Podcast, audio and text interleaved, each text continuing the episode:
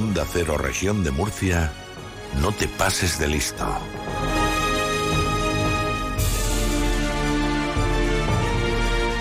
Vamos a hablar durante los próximos minutos en este espacio de radio con el pedagogo Álvaro Flores de Losada, hoy por fin he dicho bien su apellido, y creador también del canal de YouTube Pedagógicamente, Pedagógicamente. Ahí está ese juego de palabras, desde donde también da muchos consejos y hace vídeos muy interesantes.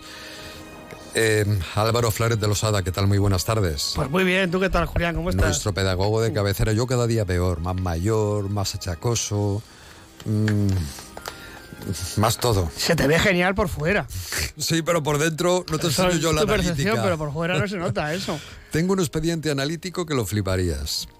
Bueno, hoy al final le voy proponiendo yo temas a Álvaro porque se me van, van sucediendo, van apareciendo cosas aquí en mi imaginario este que tengo.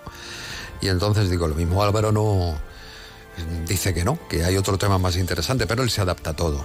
A lo sí, que yo ya es que me gusta. Sí, ¿verdad? Me gustan así como los retos. Yo, tú me lanzas Claro. el guante y yo lo Sí. recojo el guante. Y yo creo que los niños, en general, hay una nueva educación.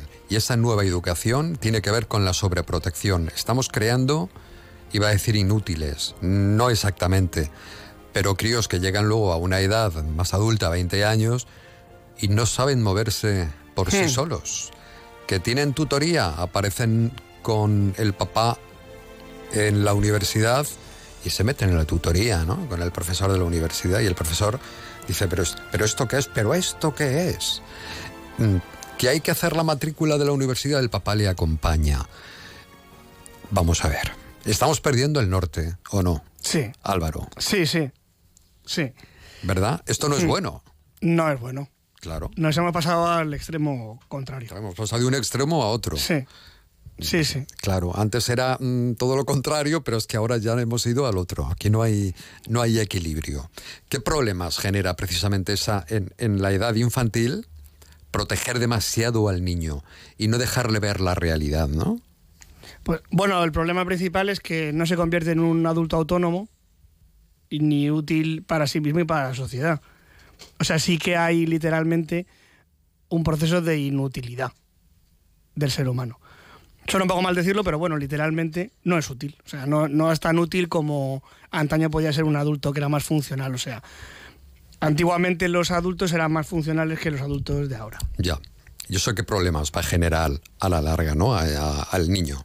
Bueno, al, al- cuando ya se haga adulto, ¿te refieres? Sí, claro, Sí. cuando llegue ya a los 20, 22 años, 20, a partir Bueno, de ahí ya lo, es- lo más grave es la falta de autonomía, o sea, que no son autónomos para vivir la vida de una forma funcional, como se esperaría de, Hmm. de un ser humano, ¿no? El ser humano... no va a saber gestionar. Claro, claro. No va a saber gestionar cosas básicas para funcionar en sociedad. Y al final lo que tenemos es adultos infantilizados, a personas que Claro. con Ya, ya, 40 ya años se agarran pataletas y juegan a la. PlayStation y les echan de trabajo y se vienen abajo. y no aceptan una negativa. Eh, claro, sí, no sí. saben soportar una frustración. También, Sí, esto es muy importante. Al final va... De claro, error, ¿cómo es? Error. mm, eh, Ensayo-error. Ensayo-error. Sí. ¿no? Claro. Y luego también A veces hay que dejar que el niño se equivoque para que vea, ¿no? A veces no, siempre. Y, y siempre, A veces claro. no.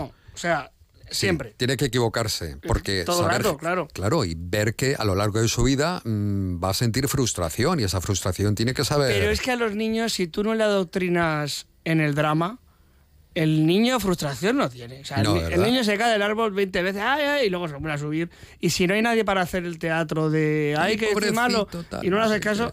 Y tú te ríes, o sea, el niño se vuelve a subir al árbol y se cae 40. O sea, le da igual, se, se Mira, ríe. entonces yo como tengo las rodillas, vamos, Somos los adultos, claro, somos los adultos los que estamos dramatizando el fracaso. Al niño le da igual. Hmm. Lo, lo natural es que te dé igual.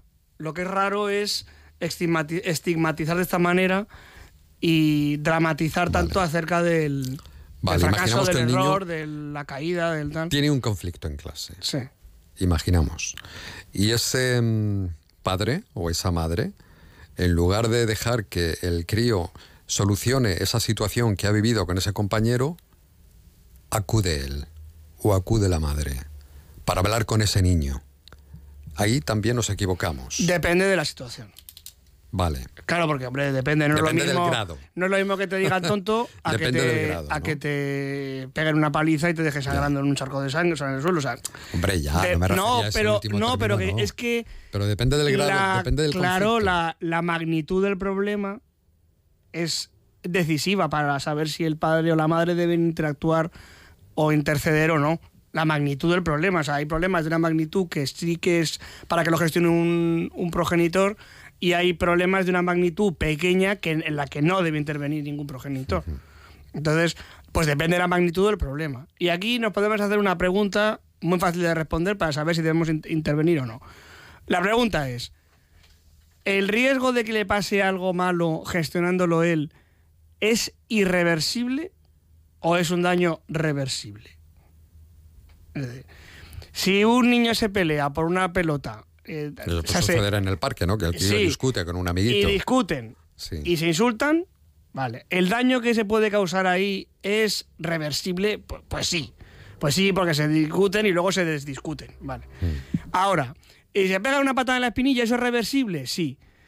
Eh, pero si se mete con un mafioso mm, seis años mayor que él, que le saca tres cabezas y que lleva una pistola, es, Hombre, eso es irreversible porque te puede pegar un tiro, ¿vale? Pues cuando sea irreversible, el padre o la madre debe interceder, pero cuando sea reversible, cuando sean cosas que se hacen y se deshacen y son simplemente caídas y levantarse luego, eh, ahí no debe intervenir el progenitor nunca. O sea, se le debe dejar al niño hacer todo lo que veamos que puede hacer.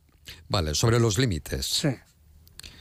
Esto es muy importante a veces, ¿no? Muy súper importante, claro. Es muy importante. Es más importante que cualquier otro elemento de la educación. Y no moverse de Probablemente. límites, ¿no? ¿A qué te El- refieres? al padre. Mm, Uno claro, pone un límite hay que pensar muy bien cuáles son los límites que ponemos para poder aferrarnos a ellos. Cuando, claro, o sea, si eliges mal el límite, luego te tienes que desdecir. Entonces, Mm. hay que elegir muy bien los límites. Pero vamos, que son límites de convivencia, que son eh, sota, caballo y rey, si es que tampoco estamos inventando la rueda. Ya. No, Oh, insul- no insultar, No, no, pues pegar, no gritar a la gente que no. Eso, Claro. no coger la propiedad privada de otras personas. ¿Y lo del castigo? cosas. Lo del castigo está bien. El castigo no es un sistema eficaz. Es diferente el castigo a la consecuencia. O sea, consecuencias negativas a nuestros actos, la vida está llena. Está llena, Julián, tú lo sabes. Sí, Tú te equivocas ya. y consecuencias negativas hay automáticamente. Entonces, que haya consecuencias negativas a los actos es una cosa muy positiva para la educación. Pero que haya un castigo, no. ¿Cuál es la diferencia? La consecuencia negativa es algo que se deriva de la acción. Intrínsecamente está relacionado con la acción. Por ejemplo, si has pegado a fulanito, vas a ir a pedirle perdón a fulanito. Pero eso no es un castigo. No. Eso es una consecuencia que tiene relación directa con la acción. Pero si pegas a fulanito, te castigo sin salir, pero ¿qué relación tiene O sea, el castigo no es. Claro, no, no tiene ninguna relación con la acción.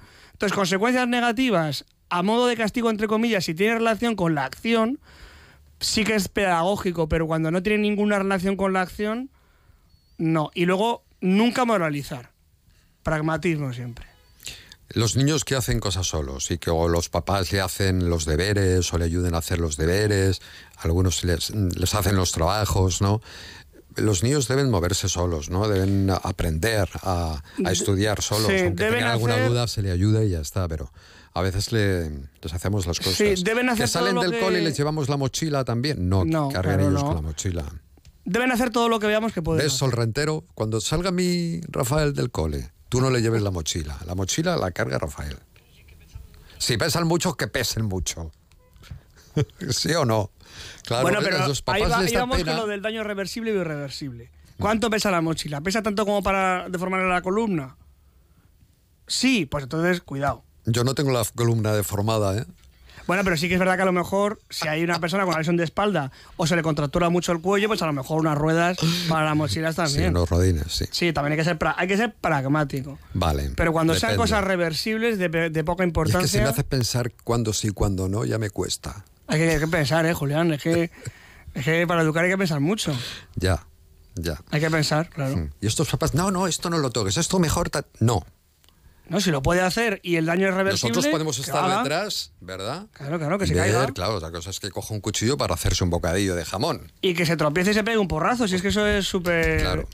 súper sano. Bueno, cuidado con la sobreprotección, no es buena. Nos lo ha dicho el amigo y experto Álvaro Flores de Losada, que cada 15 días nos acompaña. Pueden seguirlo también en la página web pedagógicamente. Y ahora llega el boletín, no, la información regional, las noticias regionales y a las 2 de la tarde sí que llega el boletín. Álvaro Flores de Losada, un abrazo. Otro para ti, Julián, Adiós. gracias. Hasta mañana.